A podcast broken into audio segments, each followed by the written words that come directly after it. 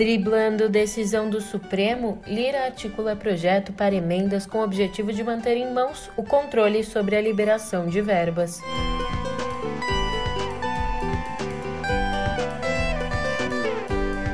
Atenção! Seis em cada dez funcionários da União já testemunharam atos antiéticos ou corrupção explícita no ambiente de trabalho. E por fim, mas não menos importante, antigos aliados de Bolsonaro marcam presença na filiação de Sérgio Moro ao Podemos. Um ótimo dia, uma ótima tarde, uma ótima noite para você. Eu sou a Julia Keck. Vem cá, como é que você tá, hein? É sexta-feira. Falta daquele último gás no trabalho antes do final de semana? Então siga firme, afinal, o brasileiro não desiste nunca, né? Aliás, nem mesmo a decisão do STF fez o Congresso desistir de continuar usando o orçamento secreto e de manter em sigilo os beneficiários dos gastos já feitos. Agora eu te explico isso e muito mais no pé do ouvido.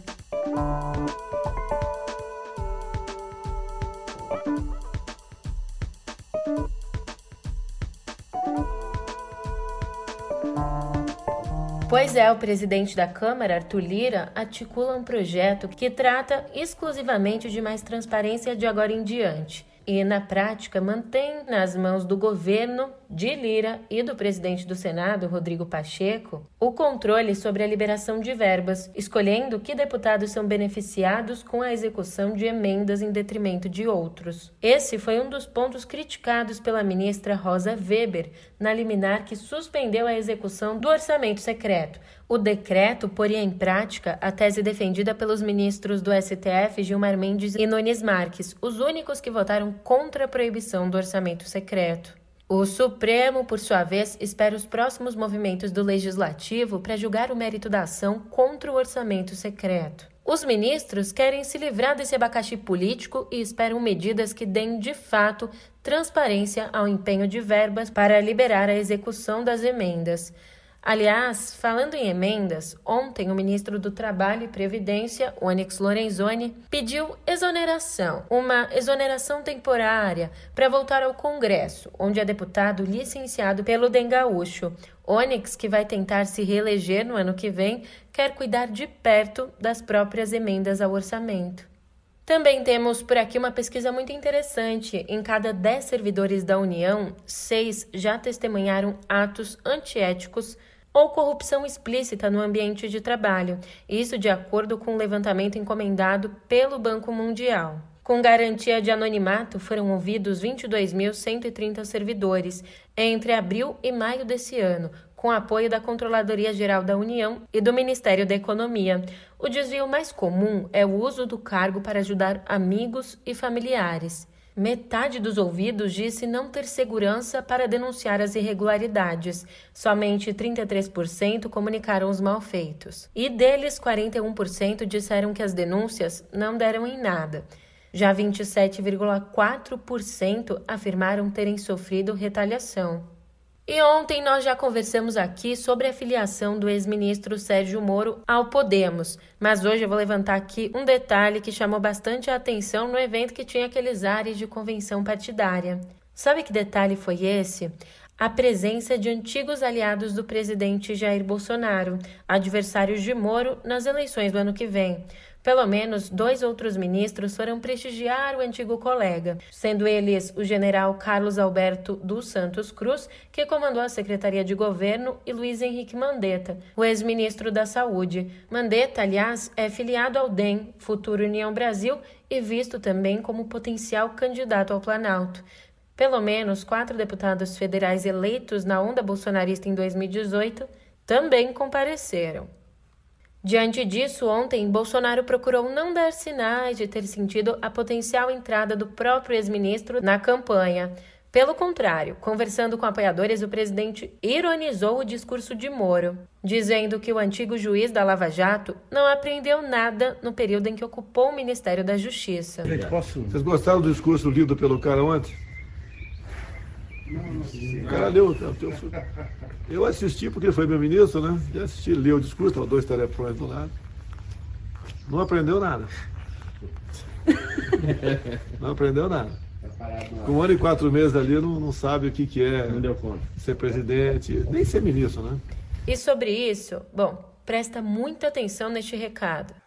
Olá, eu sou Pedro Dória e temos um novo ponto de partida no ar. Se você não está prestando atenção, é hora. Porque a entrada de Sérgio Moro na corrida eleitoral está mudando muita coisa no jogo. Para Bolsonaro e Ciro, a notícia é muito ruim. No YouTube do Meio. Como Pedro disse, para assistir o ponto de partida, basta acessar o canal Meio no YouTube ou clicar no link que eu deixei para você aqui na descrição desse episódio. Não, escuta só essa. O Partido Novo anunciou ontem que suspendeu temporariamente a filiação das vereadoras paulistanas Cris Monteiro e Janaína Lima, que trocaram sopapos no banheiro da Câmara Municipal. Monteiro acusa Lima de tentar estrangulá-la. As duas começaram a se estranhar ainda no plenário por conta do tempo de fala ao microfone durante a votação da reforma da Previdência do município e, já no banheiro, partiram das vias de fato para lesão corporal. A Procuradoria da Câmara também está investigando o caso. Fora do Brasil, a morte de Frederic Willem de Klerk. Em 1989, aos 53 anos, ele assumiu a presidência da África do Sul. Era um típico integrante do Partido Nacional, que controlava o país desde 1948 e impusera um dos mais brutais regimes de segregação racial do mundo, o apartheid. Mas ele sabia que o sistema não era sustentável, atraindo condenação internacional, sanções econômicas e cada vez maior oposição interna. Então, coube a de Klerk desmontar o apartheid, tornar legais partidos negros como o Congresso Nacional Africano libertar os presos políticos e, em 1994, entregar a presidência ao mais famoso deles, Nelson Mandela. Laureado junto a Mandela com o Nobel da Paz em 1993, de Klerk morreu ontem, aos 85 anos, vítima de um câncer. E amanhã, na edição de sábado do meio, a montanha russa chilena. Às vésperas das eleições, um político de extrema-direita desponta nas pesquisas. O atual presidente é alvo de um processo de impeachment, a tensão nas ruas e o temor de novas explosões sociais. Compreender o jogo político no Chile pode nos falar muito sobre o Brasil de hoje e do futuro. Você não pode perder. Seja um assinante premium.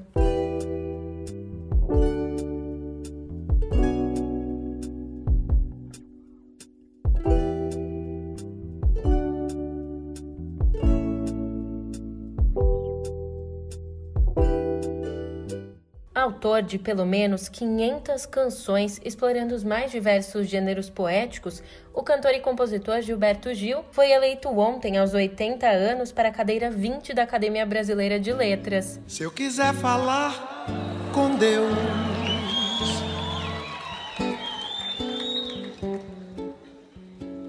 Tenho que ficar a sós.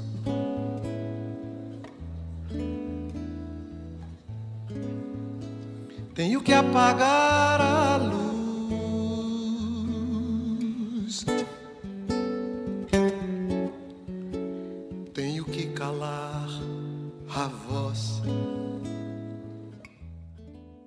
Gil não será o primeiro letrista brilhante da MPB da ABL. Fará a companhia a Antônio Cícero e Geraldo Carneiro. Mas Gil é o primeiro músico e cantor além de, como negro, aumentar a ainda ínfima diversidade étnica da Casa de Machado de Assis, outro negro, aliás. E tão importante quanto a obra artística dele é sua posição política pela cultura, da qual foi ministro entre 2003 e 2008. Perder a conta.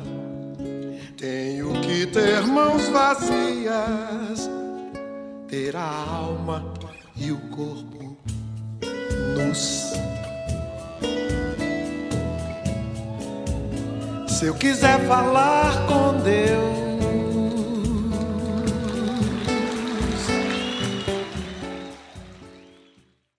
Dostoiévski. Ele nasceu há 200 anos, viveu em um dos países mais frios do mundo e, ao morrer aos 60 anos, já era um gigante da literatura universal.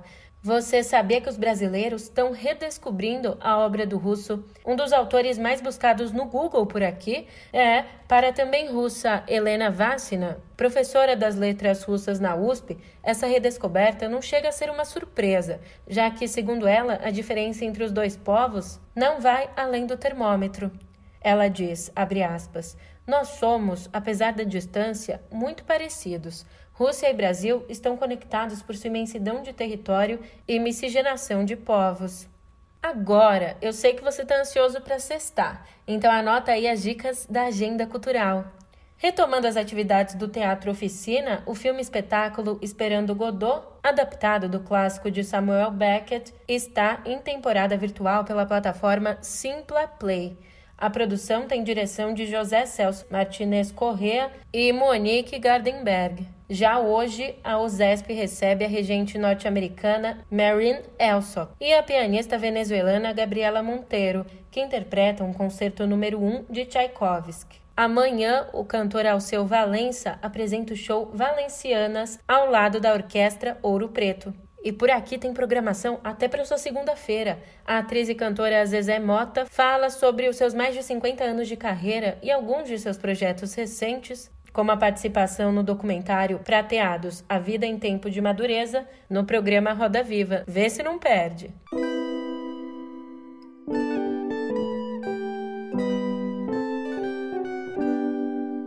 É claro que aqui na nossa editoria de Viver nós terminaríamos a semana falando sobre a COP26. Olha, na reta final da COP26, a delegação brasileira mudou de postura e aceitou abrir mão de um dispositivo que permitiria a um país exportar créditos de carbono sem fazer os ajustes correspondentes em suas metas de corte na emissão de gases.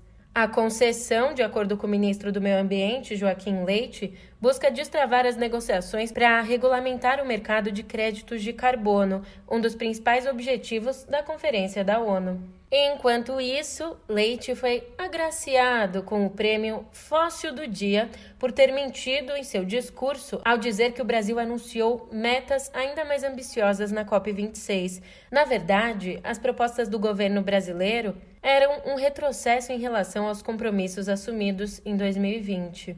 Já mudando de assunto, a despeito do avanço na vacinação, 86% das pessoas ouvidas numa pesquisa da Pfizer têm medo de uma nova onda do coronavírus no Brasil. Por outro lado, 75% se sentem seguros ou muito seguros com a imunização. Aliás, ontem a Prefeitura de São Paulo reduziu para 21 dias o intervalo entre as doses da Pfizer para adolescentes de 12 a 17 anos. E agora a gente encerra nossa editoria de Viver com uma notícia bastante triste. Morreu ontem em São Paulo, aos 64 anos, a jornalista Cristiana Lobo, uma das mais respeitadas e queridas repórteres e comentaristas de política do país. Ela convivia há anos com mieloma, um câncer na medula óssea, e teve a saúde deteriorada por uma pneumonia. Cristiana começou a carreira cobrindo política no estado em que nasceu, Goiás, e isso antes de se mudar para Brasília.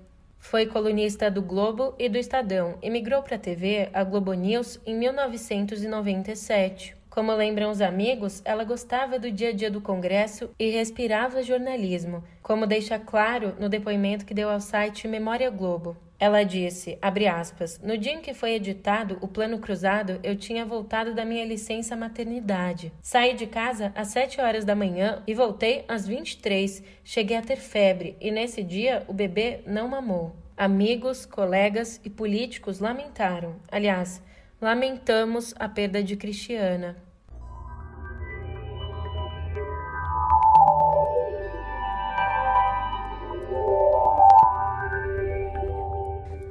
Campus Party em Cotidiano Digital. É, começou ontem a 13ª edição do evento, a feira de tecnologia com conteúdo de inovação, empreendedorismo e criatividade, que acontece em São Paulo. Depois de uma edição extra, 100% digital no ano passado por conta da pandemia, o evento deste ano vai ter uma programação em formato híbrido, com atrações online e presenciais. A 13ª edição da Campus Party deve seguir todos os protocolos sanitários estabelecidos pela Prefeitura e pelo Governo do Estado de São Paulo. Como informam os organizadores, No evento presencial, o limite de pessoas é de 3 mil, sendo que mais de 700 pessoas poderão ficar acampadas. Entre as atrações da Campus Party 2021, o evento terá o Maker Space para produção e fabricação de produtos. Também terá a arena de drones com corridas e batalhas e o Startup 360 para capacitação de startups e fomento. Além disso, a edição terá campeonato de Free Fire para estudantes, debates e iniciativas para o desenvolvimento profissional e muito mais. Agora, vamos conversar sobre um problema que está assolando as bigs. A crise no abastecimento de componentes de tecnologia virou motivo de preocupação para gigantes do setor. Depois da Apple ter problemas para produzir o iPhone 13, o que impactou até mesmo no resultado financeiro da empresa nesse ano, a Sony já avisou que vai reduzir sua previsão de entrega de consoles PlayStation 5. Além da Sony, a Nintendo também cortou sua previsão de vendas do Switch. No nosso país, a falta de semicondutores fez até a Volkswagen suspender a produção de automóveis em uma fábrica do Paraná. Complicado, bem complicado. Já por aqui, é por aqui mesmo, nessa sexta-feira, depois dessa semana cheia, também temos uma crise no abastecimento, só que de energia dessa pessoa que vos fala. Por isso eu vou me despedindo, mas eu te encontro aqui na semana que vem, hein? Até lá!